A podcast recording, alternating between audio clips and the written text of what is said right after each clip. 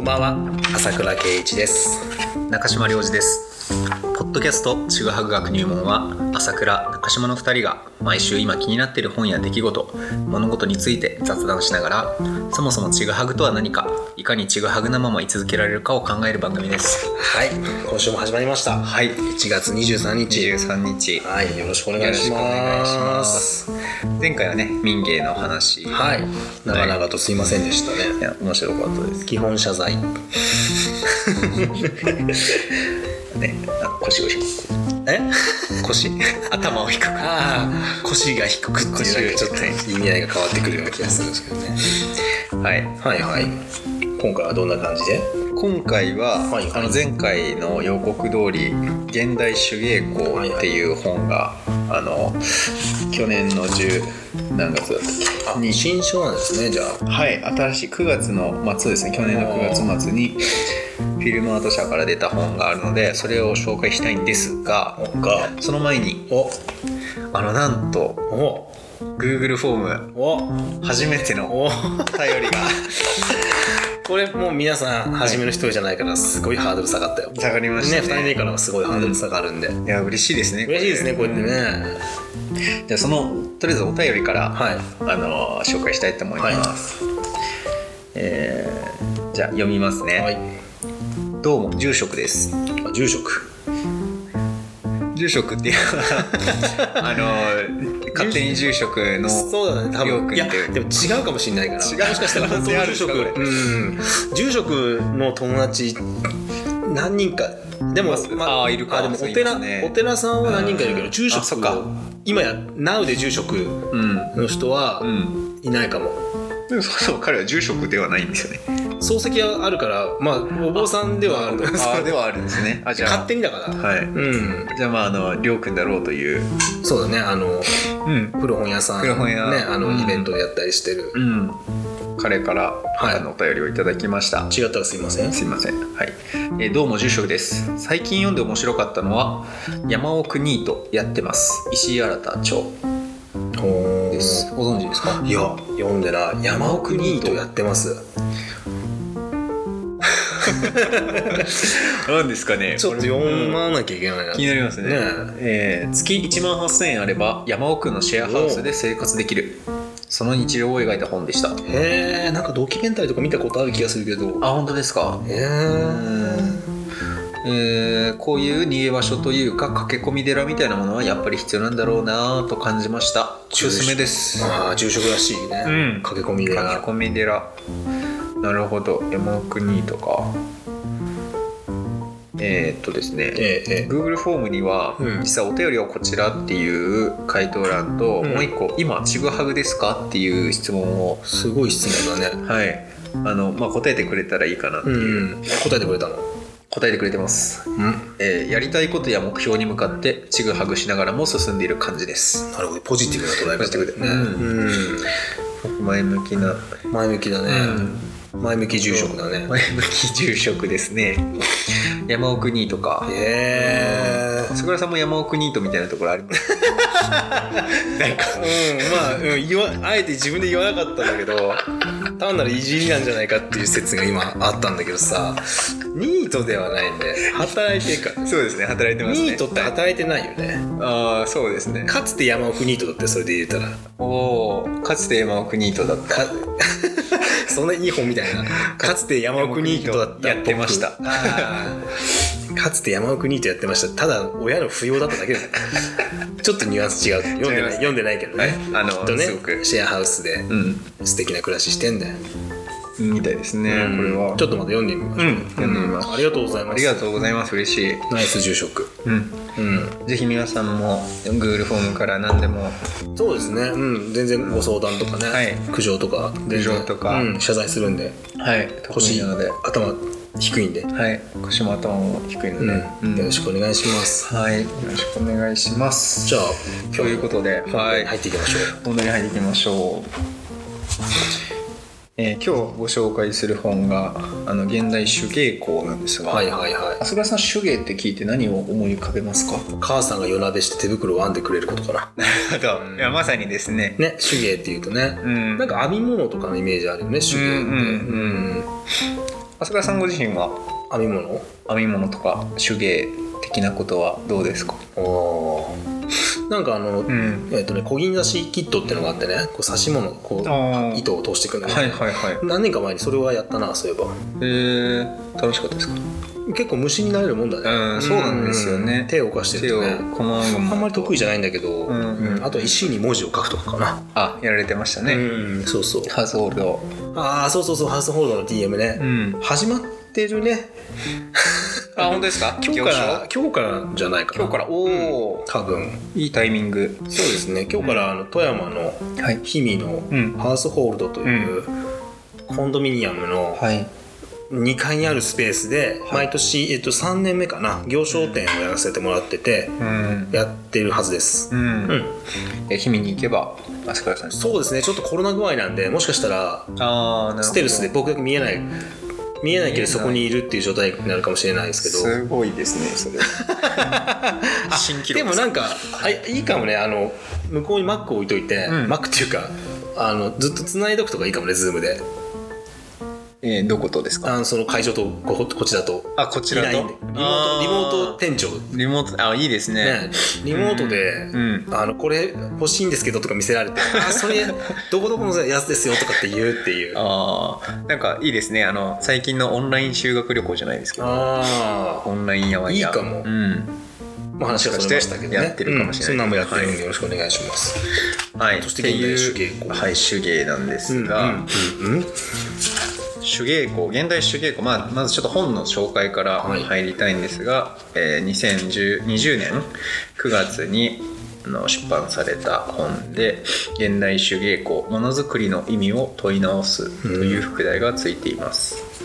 えーっとですねこれは上場陽子さんと山崎明子さんが編というふうに編集をされたんですが、あのえー著者は本当に多数で、あそうなんだ。はい、あの変変ね。はい。編集したのか、10, 10人ぐらいかな。あそうなんだ。はい、15人。秒みたいな。ありますね。ね。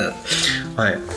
というのもこれがえーっとですね現代手芸文化に関する研究っていう、ふうに題した。文化の研究があるんだね、うん、と題した共同研究をもとにして、へー。あの編まれた本なんですけど、まあ、それのあのメンバーがねまず面白いんですよ。うん。っていうのもその十何人いるメンバーの中の,、うん。あの専門が例えば文化人類学だとか、うんうんうん。あとはジェンダー研究、うんうんうんあと美術工芸士。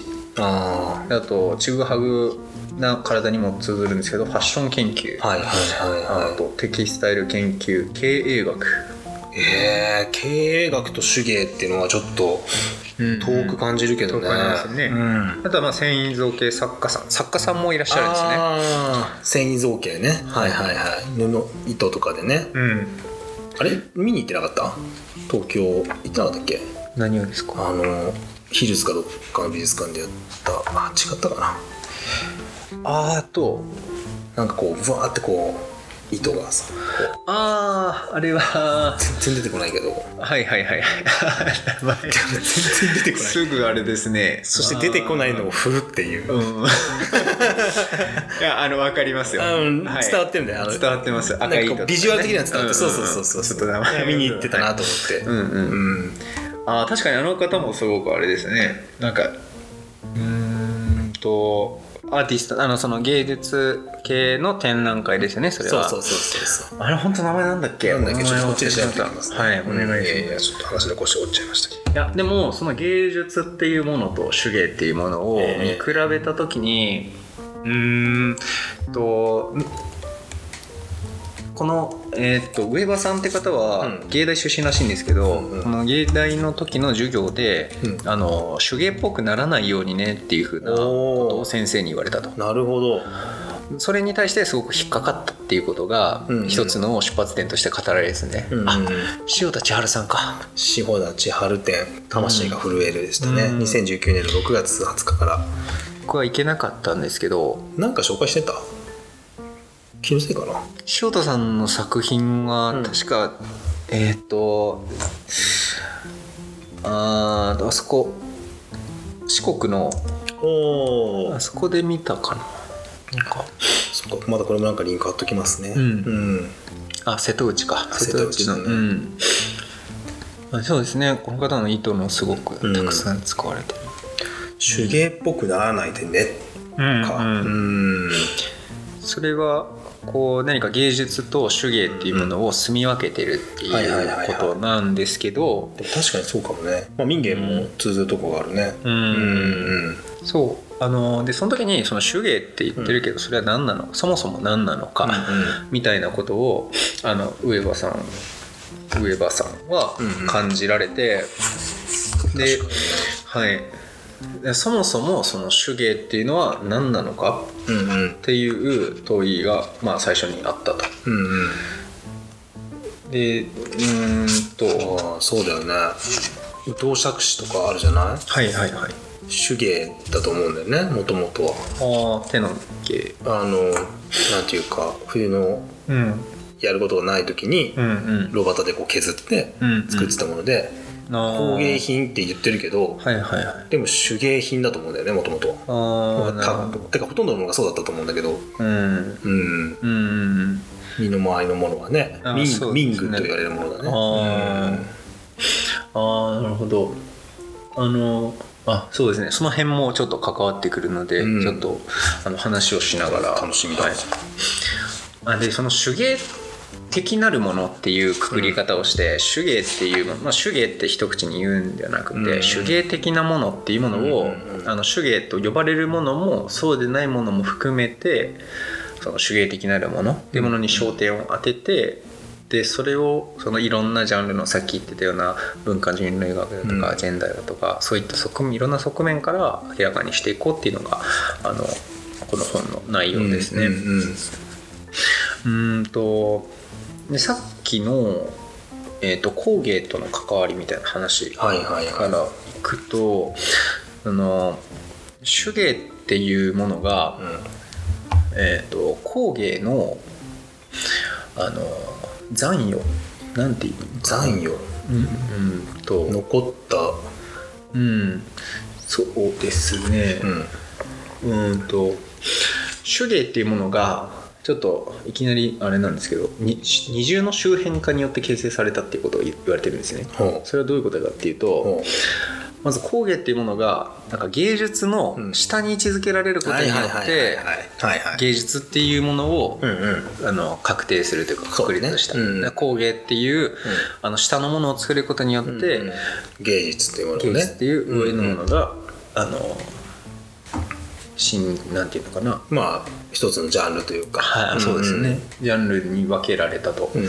でそれと全く同じ構図でえーっと工芸に対して下のものの手芸ってものを作ることによって、うん。工芸っていうものをあの住み分けた、まさにそうかもね。うんうんっていう言い方をしててそれが一つ目の、えーっと周辺化というか、その外に追いやる追いやられることによって中心のものが引き立てられる、その外に追い出されたものとしての手芸が一つ。目、うんであと踏み台にされたものだね。あそうですね、であとジェンダーの問題っていうのを言われてる人もいて、あの手芸っていうのは最初に浅賀さんにあの聞いたように、うん。お母さんとか確かにね。おじいさんとかお母さんとかだね。あおじいさんもありますイメージ、ううん。んなんかその女性がやるものみたいな。ああリリアン編みとかね。ん？なんかそれなかったっけ？リリアン？うん。あのはい。なるほどね。女性がね、女性がやるもののようなうんうん。形であの需要されてきたと。そういう意味でもあのなんていうんですかね。手芸っていうものが、カテゴリーのこう外になるほどね。やられてうん出来上がってきたんだよと。うん。だからそういうなんていうんですかね歴史的な位置づけもあって最初あの最初の方に言った芸術に対してあの手芸っぽくならないようにっていう、素人っぽくみたいな、うん、そういう意味も込められてるんですよね。うんクラフトとかいうね。うんうん僕らだとね、ああクラフト。クラフトっぽいとか。あクラフトちょっと前はいい言葉だったはずなのにいつの間にかね。うーんうん。うんそうですね。あまさにそういう素人とかあのプロに対してうんアマチュア的っていう,、そうだねうんアマチュア的っていう、別に卑下してるわけじゃなくてね、うん。その家庭的なって言えば褒めてることになるし、すごくニュアンス的に難しいところだよね、うん。あのクリエイターマーケットみたいな日だでもねいやみんなたくさんやってて、うん。僕のところの息子のトインがかぶってる帽子とかもそこであのオーダーさせてもらったものだったりするんですけど、うんうんうん。線引き、ね、彼らがクリエイターとか、うん。作家なのかうん。それともその手芸的なるもの、うん。そのアマチュアなのかっていうところの線引きって何をもってってうん。実際ないですよね。ん。うん。あいいですね。さすが鋭い。こう、まあ、なそもそもん。なんでこういう手芸っていうものを取り上げたのかみたいな。はいはい。とあの僕の視点というか僕がなんでこの本手に取ったかっていう話があれなんですけどもともと僕があの農小屋っていうその畑に立ってる小屋の研究をしてたんですけど、それで一目のこうなんていうんですかねあのテーマの主題の一つになっているのがそういう素人の方が作った、あの農具の場合は建築だったんですけど、うんうん素人が作った建うん築うんうん。とか、あの前回話された建築家なしの建築もそうですけど、はいはいはい。1月初頭初頭の時にね。あそうでしたね。ん。そういうものに興味があって、うんうんうん。で手芸っていうのはあのまあまさにその素人性みたいなものが誰でもできる技術で作られるものっていうものがあって、でうーん。とそうですね。なんかでそうなんでそういう素人が作るようなものに興味があるかっていうとうーんとなんだろう、まあ、それ自体を考えてるんですけど、うんうん。あの普通ではやらないことだったりとか。ああ、まあ、建築の場合特にそうだよね、うん。こんなな構造では普通やらないだろうっていう素材とかね、そうですね。立て方してるもんね。あとなんていうのかなてらいがないというかそうだね。あの作ることに対する喜びみたいなのがすごい出てて。はいはいはいわかるわうんなんかそういったところとかもあのいいなって思う純粋にいいなと思うと同時に、うんうんあのなんというかな。今の時代うんに、えー、と重要なんじゃないかなっていう。そうだね。うん。まあ、っていうのもそのなんか分類されたものうん。をもう一度分類し直す時期に来ているんじゃないかっていうことを、うん。まあ、あの著者の中の方で言われてる方もいたりして、本当そう。ああのなんというか 毎回その僕たちのちぐはぐ学入門に引きつけてしまうんですが、うん。ちぐはぐ学っていうものをうん新しく作り直し、うん作るっていうことはうん今ある分類されたものと別のもの新しく分類し直すみたいなことを試みようとしてる部分もあっいてやーわかるわ、なんかその辺にも関わるなと。前回のわからないままとかもそうだからね。あうん最定義の意味合いもあるからねそういう意味では、うん人間っていうものをどうにかして分からないっていうところに。そうそうそう分かったつもりになってることを呪いと捉えて、うん。それによって苦しくなってるものから解き放つためにもう一度分からないっていうところに立ち返るっていう、うん。そういう意味では分類っていうものがまさに分けるうん。類、そうだね。種類の類ですけど。うんうんうんうん。いやそれはすごいそうだね、本当そうだと思う、まずは分けられないんだと。そうそう、分けてるつもりになってたよね。うん、なのであの農小屋を作ってる農夫の人たちは農夫っていいね。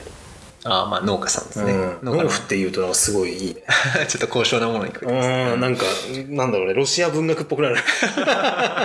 どうもトルストイが浮かぶな農夫っていうと。ああなるほどあうん。でもなんかちょっととどんどんどん飛んじゃいますけど、うん飛んでこう。その興味がその現代手芸工になんで興味が湧いたかっていうその一つは素人的なところなんですけど、うん。二つ目三つ目に挙げられるのはそのジェンダーの問題っていうか、はいはい家族それが不思議なんだよね。規範の問題、はいはいはい、まあ確かにジェンダーの境界線っていうのは今の時代うんはい。ものすごい勢いで壊れてまあ今の時代っていうかいつでもそうだったけどそれで言うと、うん。うんそうですね。とかあと余暇と、余暇と労働っていう対比がありますけど。好きだよね。うん。余暇の話。好きですか？余暇好きだよね。あそうですね、うん。あのなんていうんですか、ね、大事にしてるテーマだよね。できるだけちょっとさらっと言いたいんですけど、うん。まあ、僕は農家のなんかボンボンみたいな風な、あの辞任をしてる部分もあって、実際のところそうでもないんでっていうのもありつつ、うん。でもそういう側面もあまあ確かに言われてもそうだね。まあなんか地元僕も地元だからうん。農家と大会ボンボンだよね、うん。なんかまあ、家家はでかいよね、うん。ひとまずね。うん。瓦屋根ってイメージだね。へえ農家の家瓦屋根っていう。ああ、うん。なるほど。まあそういうなんかイメージができるほど、はいはいはい。あの職業とあの密接な部分があって、うん。そうだね。そういうものとの現実の裏腹さだったりとか、うん。そこに対するあの何ともやりきれない思いとか、うん。言い切れない思いみたいなのは抱えてて、な なので余暇に対してはすごく興味があるんですけどああと そこにちょっと飛んじゃうかもしれあないですけど。いやいやでもわかるよ、うん。でもそれもやっぱ最低限でしょ。そのあーそうかもし周囲からこうだって思われてる、うんその当たり前だっていうものに、うんこう自分のぶ自分をそのカテゴリーの中に押し込めるんではなくて、うんうん。もう一度それをきっちりとこう、まあ、分けるというか、うん。まあ、分けるではないと思うんだけど、うん。まあ、そこにダイブすることで、うん。その見えてない側面とかを、うん。あの浮き彫りにしていこうとしてるのかなと思って聞いてた。ああもうその通りですね、でその女性性とかうん。とジェンダーの問題と、うん。あと労働余暇っていう話が、うん。その手芸ってもので結びつくんですけまど、あ、確かにそうだね。うんうん、あの。手芸ってものは女性が余暇を手にした時に、うん。えっとなんていうんですかね。あのいろんな機械とかが入って、うん。それで時間が手に入って、うん。それでやってる。手芸として。ああだからと主義はそこからなんだね。ああとまあいろんな総論があるんだろうけど、うん。なんかバブルの頃だねじゃあ。あ鋭いですね、うん。えっと実はその この間いいもんもらった感じがしたね。鋭いですね。あの民芸ブームが第3の民芸ブームに来てるみたいな話あったんですけど、手芸ブームに関してはすでに第3まで終わっていて、えっと、第1の手芸ブームっていうのは近代頃なんですよ、1870年代っていうふうに書かれてたんですけど、その時の手芸ってものは全ての女性のあの技術だったんですね。たしなみみたいなことだよね。あそうですね、うん洋服直すとか、まあ、てか全部自分で作んなきゃいけなかったからね。着物から何から。はい、自立した女性とかそうだねそういうものに対してハイカラさんだ。うん。女らしさの象徴そうだよね。だって男何にもしないからね、そういうこと。そうですね、うん。うんなるほど。それが第第一次手芸ブーム。手芸ブームですね第二次手芸ブームが。が、えー戦後になります、うん戦後1950年代ですけど、そうだよねあの戦後、えー日本は高度経済成長期に入って、あのどんどん豊かになっていくんですけど、うんうんそこであの団地ですよねそうだね。団地に、あのー暮らしが始まるんですが、うんうんその戦前とか戦後の間もなくの頃に思い描いてたような豊かな暮らし、うん便利な暮らしは手に入ったんだけど、うんえー団地ノイローゼだったかな。うんうん。なるよね、それはね。うんどう考狭いからね。うんまあ、非人間的な暮らしになってしまうんですよねやっぱそうりそうそう。まあ、規範的なもので押し込めようとするあれが強かったからね、当時はうん。でしかも、なかったしね。まあ、女性働き出した時代でもあるしね。うんうんうんなんか別の方向で研究、あの、調べ事してて、はいちょうどそのぐらいの時の団地の、うんあの、団地で暮らしてて、共働きっていうのが出て始めるんだよね、団地の時代に、70年代ぐらいから。うん。で共働きする理由なんで共働きするんですかっていうインタビューアンケート取ったらあの別にお金に困ってないんだよね。家にあなんか家にいたくないみたいなね。そういうその自分自身の時間が持て余してるからパートに出るっていう。あでそういうパートっていうものが日本の経済をこう跳ね上げていくわけなんだけど、ん。要は安価にやあの雇える労働者だった、うん。そうねそう。そうそう、ごめん話が脱線しちゃった、いやいや。その時に余暇ってものの中に手芸も入り込むんだよね、そうですね。わかるわ。なんか暮らしの手帳の古いやつとか見てるとそんな感じだもんね、うん。いろんなこうやり方？裁裁縫とか裁縫だけじゃなくて、うん。うん、電子レンジにこういうのかけちゃいけませんよみたいななんか、ああうん。そうなんかおしゃれなキルトでテーブルクロス作ろうとかね。そういうのはい。たくさん載ってるもんね、なんでその痛くないような場所としてのうん。住まいをうん。いかにこう飾り付けて幸せな暮らしを体現するかっていうところにねその女性の手芸えー、と家族への愛の証っていうキーワードが出てますけど、第二第二次第二次手芸ブーム。であの同時になんか少女の恋を表現するそのアイデンティティを表すツールにもなったっていうのはそのアイデンティテほィのための手芸っていう時代でもあったらしくてマフラーワンであげるああちびまる子ちゃんぐらいの感じだからね。あーそうかもしれないですね。時間軸がそうですね、イメージしやすい。まあ一軒家だけど、うん、うんうんうん。でそうだね、はいはい。確かにそうだね、うん、うん手手作りのチョコレートとかうん。そういうのもあるんですかね、だ、うん。手作り感。手作りだね、うんうんで第三次手芸ブームが2000年代に入るんですけバど、ブルだね。あのバブル以降か。うん。うんバブル後ですね、うん。あのインターネットがもう普及して、で流通網とか、はいはいはいはいそうね。自分の商品を外に出していく、はいはいはいイーチとかね。ミンネとかか。うんうん。がれができたあの時代ですね。なんで自由な市場形成があの、出来上がっあ市場が出来上がって、うんうんうんうん確かに。あのうんうん。あのはでそこで手芸っていうものがうん。ハンドメイドっていうふうに言い換えられてるっていうことを、そうだね。今の、えー、と手芸ブームの3つのうん。分け方については山崎明子さんの手芸と技術っていう論考で書かれてることなんですけど、あのそこではあの今のミンネとか、あのいろんなイーチとかね。あサイトがありますよね、ああいうところで自分が作ったものをうんうん。売りに出すと。うんうんうんでそこではあのクオリティというよりもうん。物語性とか、うんその人の思いみたいなものが、確かに。うん。うん。ハンドメイドね。うん。重要視されてるっていうところあでーそうだね。クラフトそ確かにそこからクラフトサッカーっていうのも出てきてるもんな、うん。なるほどなるほどでそこでさっきもちらっと話してたんですけど、うん。作家性とかそういうものが一回消えるっていう話をされてて、うんうん。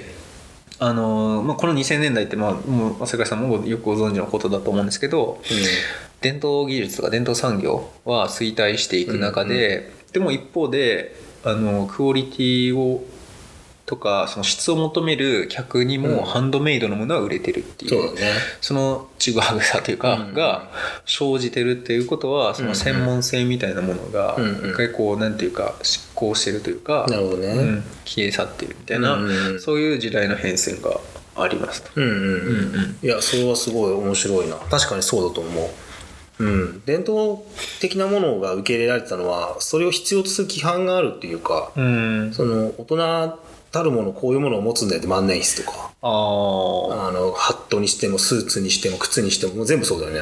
もうありとあらゆる身につける男性女性問わず、はい。これを持ってればそれがあなたのステータスっていうか最低限こういうものを使ってた方がいいよやよっていうものがうん、一度吹き飛ぶんだよね、うん、あ吹き飛ぶ、はい、うんまあまあがまあ、ブランドものとかに変わっていったりとか、うん。うん。あのしかも食文化とか生活習慣も変わっちゃったから、うん。伝統工芸のものっていうのはそもそも生活スタイルが違っちゃう、うん。お重とかいらないっていう、うん。うん。あの冠婚葬祭家の中でやらなくなっちゃったし、うん。そもそも家に集まらないから今まで必要だったものが必要数いらなくなっていって衰退していくっていうのがあるんだけどあであなるほど。いい感じの量いい感じのものでってなると確かにそういうハンドメイドみたいなものがそこにこうスッと入ってくるのかもしれない。当時100均とかもないしね、うん。まだ走りの頃だから。うんうんうんうん。なるほど。なんかいろいろそういう側面見ていくと面白いね。うん、うん。こうなんていうか今まで自分がかあの思ってた手芸ってものに対するイメージとかもやっぱり社会のそういう変遷で出来上がってるってことうなんのか。うん。面白い面白い、うん。面白いねね。あのそうそもそもの話をしてなかったんですけど、手芸っていうのはそもそも必要不可欠なものではないもの、なるほど。なんだけれどもやってるっていうところからそのものづくりっていうものそもそもものづくりとは何かっていう問いにあの復元してるんですよねこれは。要はその必要に迫られて作るものと、でもあのやるのにはまあ理由があると、でも必要不可欠でないあ必要じゃないものを作るのにはそれなりに理由があるんだけど、うんそれはなんでなんだろうってとこにきっとものづくりの根本的なそうだね。あの理由というか意味が、人間の営みの根本的なところだねそれはね、うん。そうですね。がその現代手芸に現れてるんじゃないかってところが面白い着眼点だな。ですよね。うん。ものづくりの意味を問い直す。なぜ人はものを作るのかって。今ものづくりって言ったらなんかね、うん。こう日本のものづくりの技術って世界にあー。カンタルなんとかとかはいはい、なんか崇高なねうんものがすごく強いけど、うん、喜びでしか手を動かさない動かせないみたいな話もあるしね。ああなるほど、うん、でもそうなんだよね。わかるわ。わかるわその感じ。うんうん。いっぱいあー手芸なのかな？あの古いこれ古い家住んでるじゃない、はい。でやっぱ古い古民家の片付けとかに呼ばれて、あのうん。好きなもの持ってっていいよとかあるんだけどそうすると、あの雑巾とかすごい出てくる古いお布団とかあ差し直してる雑巾とかが、はいはいはい。とんでもない何百個とか出てくるんだよね、あはい。なんかこういうのってすごい愛おしいもんだなって思ったのを今思い出した。ああ、うん。確かにあのボロっていうかそうそうそう、ん。多いですよ本当にねってあってね。ううんん。手芸だよね。あの感じってなかなか狙っても出せない。出せないね、うん。出せないよ。うん。売るとかじゃないもんうん。うん、でもそれが難しいよね。そのい近代におけるその第三次手芸ブームにおいてはうん。それが売るものになってうん。いくわけじゃない、うん。まあ別に売らないものもあると思うんだけど、はいはいはい。うん。そう。そこがその現代的な問題というか、として、あのー取り上げられてる部分でもあって、うん。その個人ビジネス作家個人ビジネス作家。あーまあ個人ビジネスとしてうんうん。うんのなんか作家性みたいなものです。作家としてうんのうん。手芸っていうものが今作る。家で作家だからまあ作ってりゃ作家なんだろうけど難しいとこだよね、うん。何をもって作家とそれを分けるか。うん。そのハンドメイドっていう呼び方でうん。新しく、あの販売をネット通販とかでやられてる人たちはそのビジネスとして、うん。作家としてやられているのでなんかそういった人たちがそのアマチュアっていう立場だからこそうん。許されていた、その私が作りたいものを作る。うんうんうんっていう手芸の原点とも言うべき部分が見失われつつあるようにも思われるっていうふうにそうだね。木田拓哉さんという方は書かれてますね。なんかインディーズのミュージシャンがプロになった時にインディーズと同じやり方でできないみたいなのと一緒かな。あーうん。そこでこう何か信念を曲げるのかみたいな、うん。みたいな話が出てくるんですかね。まあマーケットってマネージメントみたいな似たようなとこあると思うんだけど、うん。まあ、メジャーってそのマネージメントがつくってことじゃない、ん自分だけのものじゃなくなる、うん。自分自身が自分だけのものじゃなくなる、うん。でマーケットに入るっていうのも実はあの同様の本当は重みがあるんだけど、うん。現代は参入障壁が非常に低いから、うん。うん、ちょっと作ったものをパッと売れる、まあ、いい意味でも悪い意味でもね、うん。うん時代なんだよね。そういった中で富本健吉さんっていう方ははいはいはい。長谷川さんよくご存知だと思うんですけど、はいはいもちろん。どういった方としてあれですか富本健吉のイメージを。イメージ。いやー富本さんは尖ってるよすごい。尖ってる。うん。うん。すごい。あの民芸運動でいうと富本さんの方が柳田中よりもかなり年が10ぐらい上かな。ああそうなんだ。富本さんの方が年上で、うん。その富本さんにあの民芸、えー、と民芸運動を独立ん民芸か、まあ、ちょっと忘れた。えっ、とねどえー、とその主意書っていうのを書いたあの我々は民芸というものを志すっていうその時に、うんうん。名前を連ねてほしいってお願いしに行ってるんだよね、うん我々は僕たちはこういうことをやるんで富本先生と富本先輩ちょっとあの応援してもらえませんかっていうふうに言いに行ってるんだよね、うんまああの後期になってくるとちょっとし趣旨が分かれていって、うんあの富本と柳たちは少し距離を置かれることになるんだけど、うん。富本健吉はすごいよね。うん。うん。なるほど。なんかそのびっくりしたんだって当時。あの別に周りに合わせることもなく、はい。すごい西洋的な暮らししてたんだよね富本健吉って。現代作家って言われるものの走りの方で日本におけるへえそのヨーロッパ的なはい家屋を建てて、あすごいあのなんか確かね紅茶が好きだったところがそんなだったと思うけどほすごいそのだからかっこよかったんだって。富本に憧れたっていう話が残ってて柳じゃなかったと思うけど民芸の方がね。ほその富本が出てくるの？あそうなんですよ。その生涯にわたってその素人であることを自認して、うん。あの制服をし続けた人っていうふうな紹介をされてて、確かに。あそんな感じですか。ううん。ん、まあ、さっきちょっとダンディーなんだよな。へえあのなんていうんですかね。あの仕事に対する教示みたいなものうんが、あのあるんですかね。強く持たれてる方って。そうだね。うん。なんかイメージっていうか僕ねちゃんと富本健吉のことをし、調べてはいないんですけど、うん。何者にもこう流されなかった感じがすごくうんするな、うん。作品とかね調べてもらうと出てくるけどすごうん。く鮮やかなね、ちょっとモダンな感じなんですかね。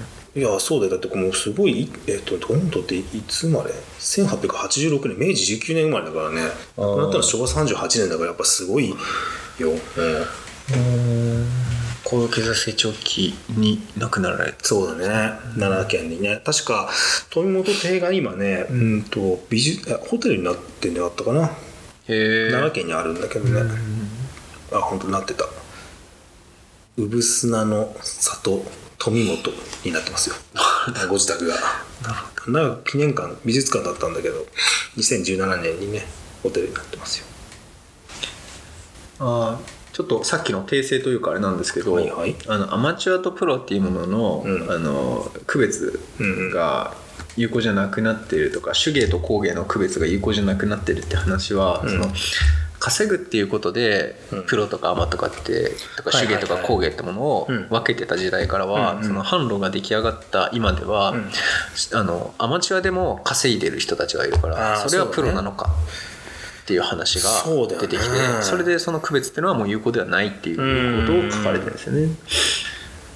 うん、だからそのなんか分類し直すっていう意味でも、うん。あの手芸を考えるってことがうん。すごく現代的な今なんていうんですかねアクチュアルなっていうか、うん非常に今話すべき内容なんじゃないかなああれだよね。その社会っていうものと個人っていうものの接点に存在してるんだからだろうねこの手芸っていうものだけじゃないと思うんだけど、うん。個人っていうものがその個人の外の社会ってものとつながるすごくあの際どいところでなんていうかどっちの領域に入り込んでるのかがすごい分かりにくいものだと思うから、うんうんそういうものってやっぱり観察してて面白いっていうイメージがある、うん。うんうんうん。なんか個人の営みなのか、うん。その外貨を稼ぐってそのお金を稼ぐという営みなのか、うん。それが贈与的なものなのかとか、うん。なんかいろんなところの混ざり合うそこの部分っていうか、うん。水が混ざるところだから、なるほど。やっぱすごく面白いなあと思うね。んうんわけわかんないことするんですよねそういうところで。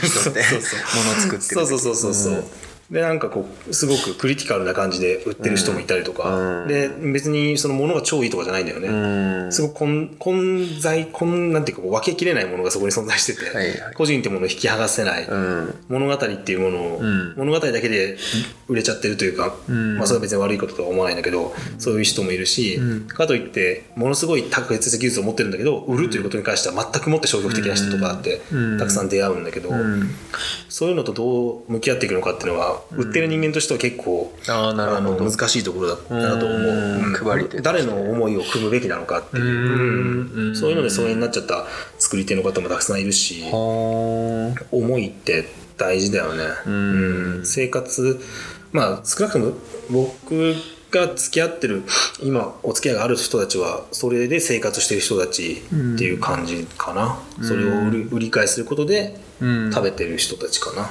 うーん。なるほど。まあ絶対とは言い切れないけどまあすごい難しいとこうろだね、ん。まあ分からないんだろうけどこれもうん。ちぐはぐなちょうど噛み合ってる部分なんだねそこは。そうですね、うん。今まさにそれが手芸っていうものを通して考えられるってことですね、うん。分類されるいやみんなちょっと手芸について考えたことあんまないんじゃないかな。自分も物こんだけ売ってて、うん。手芸っていうことに関してはあんまりうん。クラフトっていう言い方をしてたね。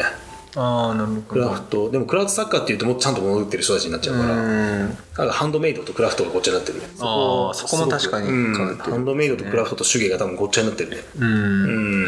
確かに手芸は正直僕もなんか手芸に興味があってこれを手に取ったっていう感じでもないので、うやっぱそういうその声だったりとか、ん。あの素人とかジェンダーとかそういううん。ジェンダーの問題はかなり興味最近持ってるんですけど、家族の規範とか、うんうんうん。そういったものから入ったなとは思うんですけど、うんうんそれがすごくなんか手芸ってものでうん。まとめられ、あの結びついてうんうんうん。るハブになってるなっていいうのは。やでも面白いと思う。すごく面白いと思う、うん。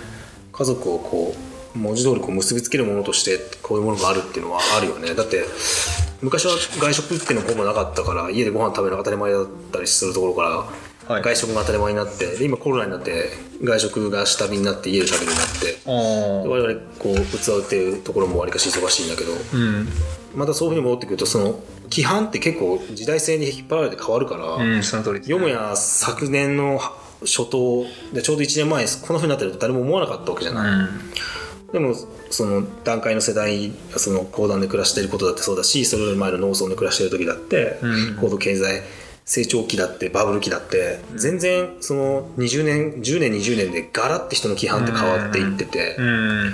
そういうものをこう一番表すのは家の中だったりとかするんだよね。うん。あ手芸って家の中のことだからねあーおそらく。まあカルチャーセンターみたいなものも多分包括してると思うんだけどうん。バブル期ぐらいから急に増える習い事っていう、あうんうん、うん。そうですね。まあ、もっと前からあったんだけどね、うんあの要塞要塞を勉強してる。要塞がなくなっちゃったんだよね、あのうん高度経済成長期に。そうそうそう。ドキュメンタリー見てたらそういうのがあったな。あの、うん。干してある洗濯物は全部あの買ってきたものだって。あそれより前で全部下着って縫ってたから、うん。うん。いつの間にかあの洋服は作るものじゃなくて買うものになったって。うん。今まで作ってたものを買うためにうん。主婦は働きに出てるって,、っうん。ていうようなくだりがあったんだけど、うん。結構今のこの現代でもそれが見れるのが、うん。あのなんていうんですかね第三世界じゃないけど新興国？うんうんうん。えっとインドの研究されてる方とかいるんですけど、そういう方もあのよくあるじゃないですか。極彩色のすごい装飾がされてるあのものがあったんだけど、うん。ここ数年でかなりその工業的なものに取って代わられてるみたいなのを見て寂しく思う。はいはいはいはい。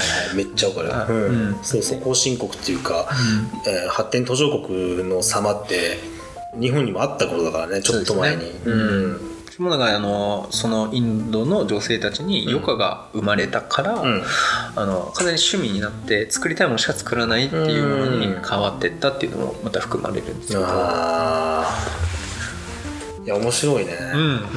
あの興ちょっと味深い取材だね。はい。僕のなんか説明じゃちょっと伝わりきらないところもあるんですけど、うんうん。で最後にちょっとうん。一つの章がすごくなんていうかうん。その地画博学入門ってものを考える上でもうん。ものづくりを考える上でもあの重要だなというかあのすごい引き寄せて考えやすい章があったので、うん。ご紹介したいんですけど、うん結構時間経ってます？大丈夫ですよまだ。大丈夫ですか？うん1時間ぐらいです。よ40分。40分じゃあもうちょっとだけ。あの芦田さんまだ？ん？まだじゃない。そ れちょっと雑な絡みもやめて。ほしいです急にちょっとできちゃっ 芦田さん芦田博さんという方は、はい。京都精華大学のあの教授の方なんですが、えー、とそこの手芸とファッションから美術史を描き描き直すという章であの当初から当初からあこの放送の最初の方から言ってるような分類を見直す時期に文化の分類を見直す時期に来ているのではないかっていうことを、うん。あの書かれてたのはまさにこの芦田さんなんですけどあの最初にその手芸っぽい芸術作品をいくつか紹介されるんですね。でその中にある、えーパピエコレっていうほう。あの技法の名前らしいんですけど、パピエこれはい、あの要はコラージュなんですね。ああなるほど。でコラージュなんですけどコラージュと住み分けられてるのは、あの具体的ななんか完成モチーフモチーフを目指して作られるみたいな感じの説明。ちょっと僕は分かんないんですけど、あのピカソとかも作ってるらしいんです。あのギーターをこう描くあのコラージュね。あーなるほどね、はい。あのいろんなものを寄せ集めていってギターの形を作ってあそうです、うん、パピエこれあのはいそうですね。ちょっと詳細なあの技法の具体的な話っていうのはちょっとあれなんですけど、うんうんうんまあそれが、うん。あのえーっと切り張りっていうもの？切り張りね、うん。があの技術というか技法としてえーっと取り上げられる。うんの。んですよ。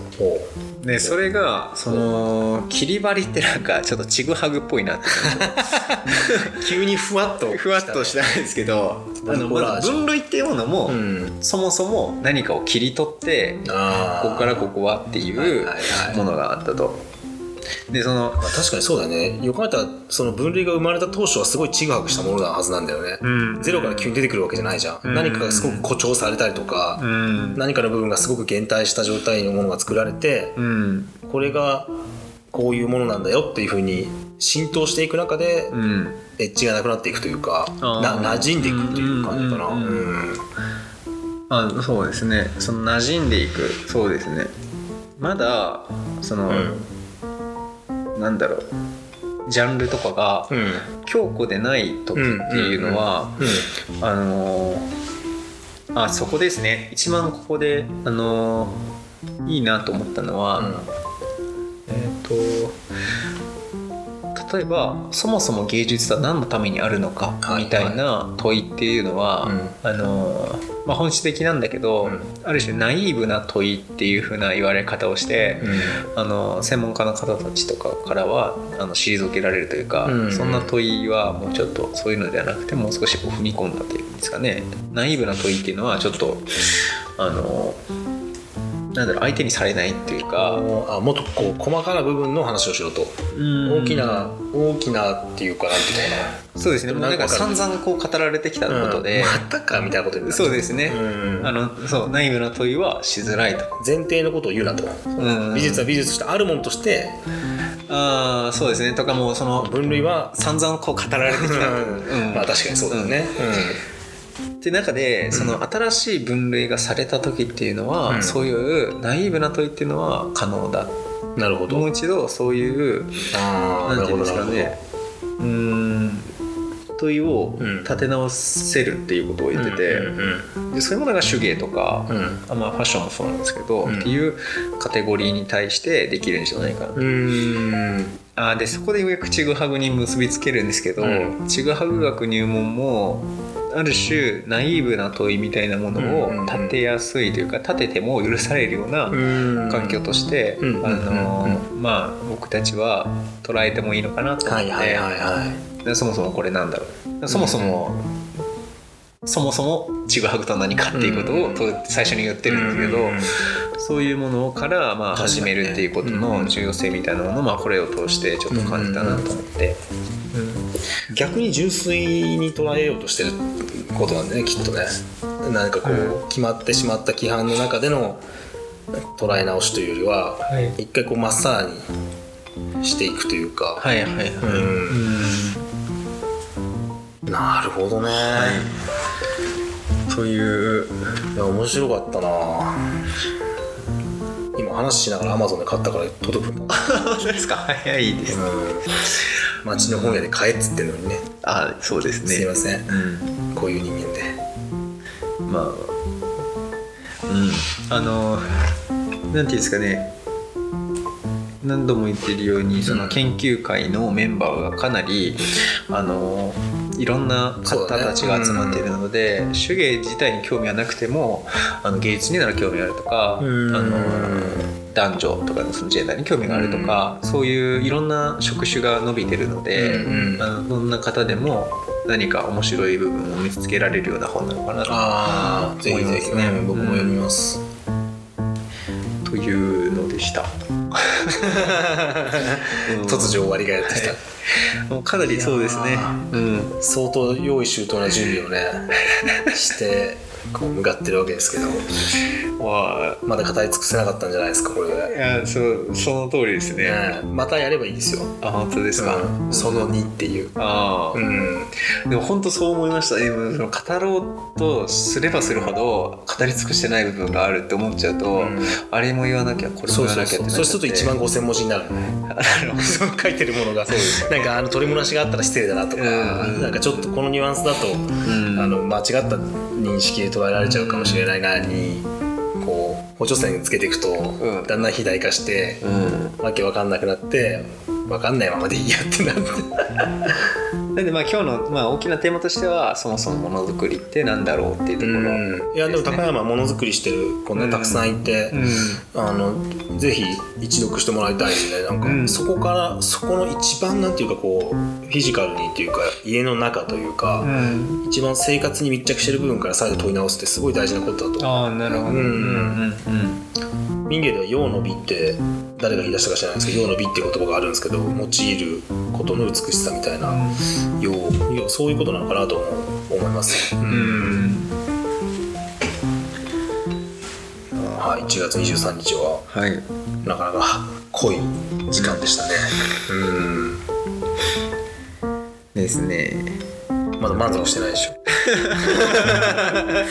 いや本当難しいですわ完全伝承感。うん。いやでもあの俺全然いいよ。もう全然。紹介はできました。紹介はできたよね、うんそう。ただここからん。きっと深められるんだろうなって思ったんですけど、ん。あのテーマまでちょっと言え言えなかったので、あのまあ、ここから派生したテーマを朝倉さんと話していけたらあまた今後、うん。また僕も読むんでそしたらまたね、そうですね。いやちょっとまた楽しみです、まあ、こういうのが増えてくるんだろうね。ああなんですかね、うんいい時間ですね。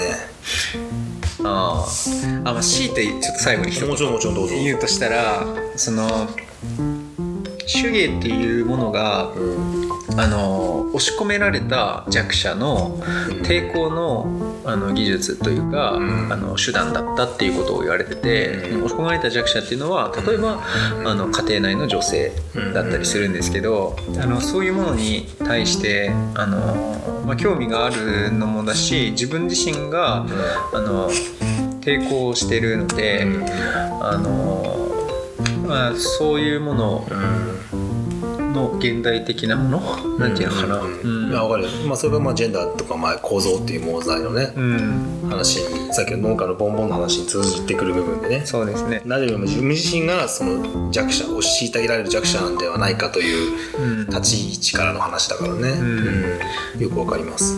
家族規範とか。そうだね、うん、当たり前ってなんだとかね。んそういう秩序とか、うん、うんあのあそこですねまさに。その秩序に対してちぐはぐな自分っていうものをうん。自認した時に、あのそれをどう学べるのかってところが、まさにこの,、うん。あの収録というか、うあのポッドキャストなのでそれがまあ一つの抵抗の形だっていう、うん。まあそんなことはあの常々言うことではないんですけどまあ裏のテーマっていうかそうですね背景には、うん、背景にはあると思います。ありますよね。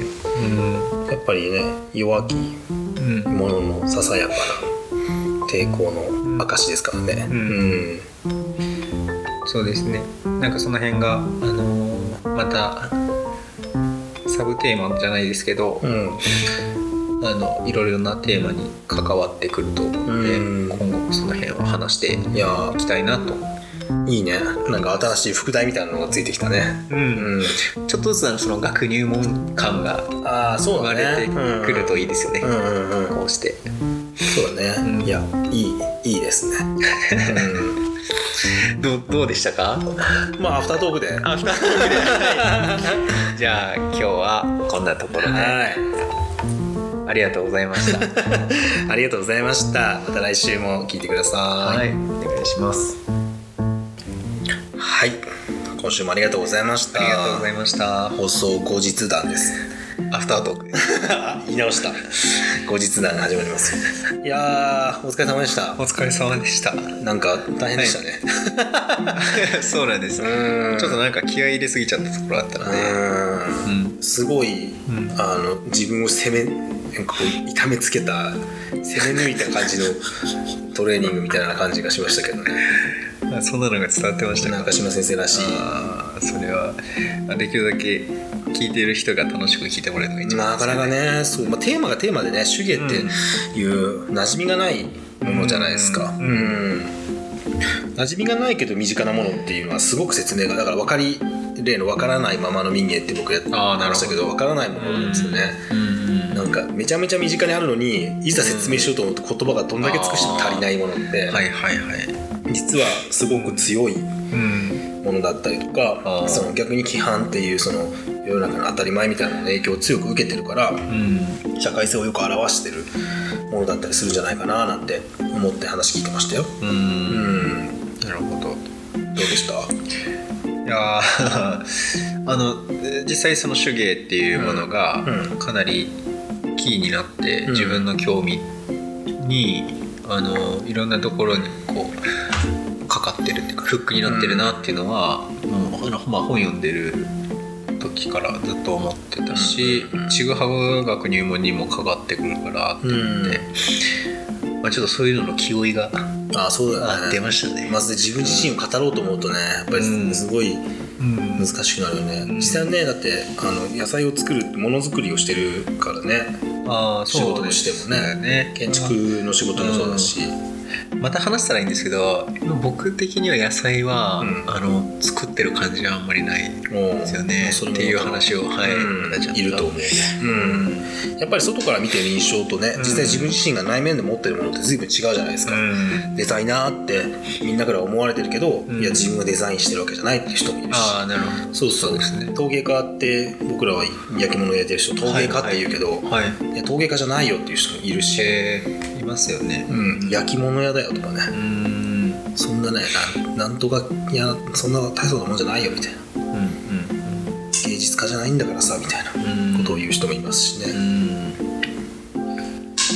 そういう違いがまた面白いですね。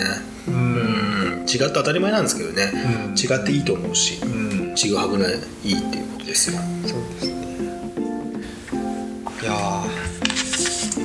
疲れてるだいぶ燃え尽きてませんか？いやいやいやいや。もう今燃えてると全然あと5本ぐらい収録いってます。嫌です。ですね。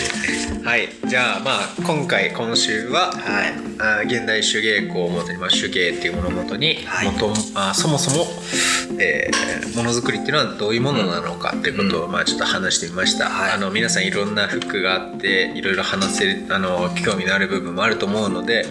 手に取っていただきたいしぜひあの Google Google フォームから。Google フォームから、はい。先週と今週でね、ん。物の話をうん。ものづくりというかあーそうですね。外側の話をしてるので、うんうんううん。ん78回でちょっと扱った芸というか。そうだね。なんか少しねあそう芸ね、うん。工芸民芸ね。手芸、ね、手芸。手芸の芸は簡単な方の芸なんだよねああそうですね。民芸？民芸。ぐらいだよねあの難しい芸。難しいですね、ね、はい。ということで、はい何かあったらぜひうん、ぜひお寄せください。ください。待ってます。では次回。次回。1月30日の回です。何話しましょう？いやこれちょっと疲れたからさお互い。漫画の話をしましょういや漫画も疲れますよ。えー、そうだよ。もう救いがないじゃないそしたら。まあじゃあちょっと。漫画を軽んじてるわけじゃないですよ。ああもちろんそね。あもうそれ言っちゃうともうまた大変なことになっちゃうね、大変なことですまあでもそのちょっとリラックスしてそうそうそうそう。童心に帰りつつ、うん語りつつということで、はい漫画の話をしましょうか。テーマはこれなのかな、初めて手に取った本は漫画だったでしょはい。優しいなんかね優しい。の付け方。はい。ありがとうございますでは次回1月30日もよろしくお願いします、よろしくお願いします、はい今週もありがとうございましたバイババイバイ。ポッドキャストちぐはぐ学入門は毎週土曜22時より放送しています。番組ノートページでは収録後期として取り上げた本などを詳しく紹介しています。感想や質問などありましたら概要欄のアドレスまでお送りくださいまた活動の励みになりますのでチャンネル登録をよろしくお願いしますよろしくお願いします。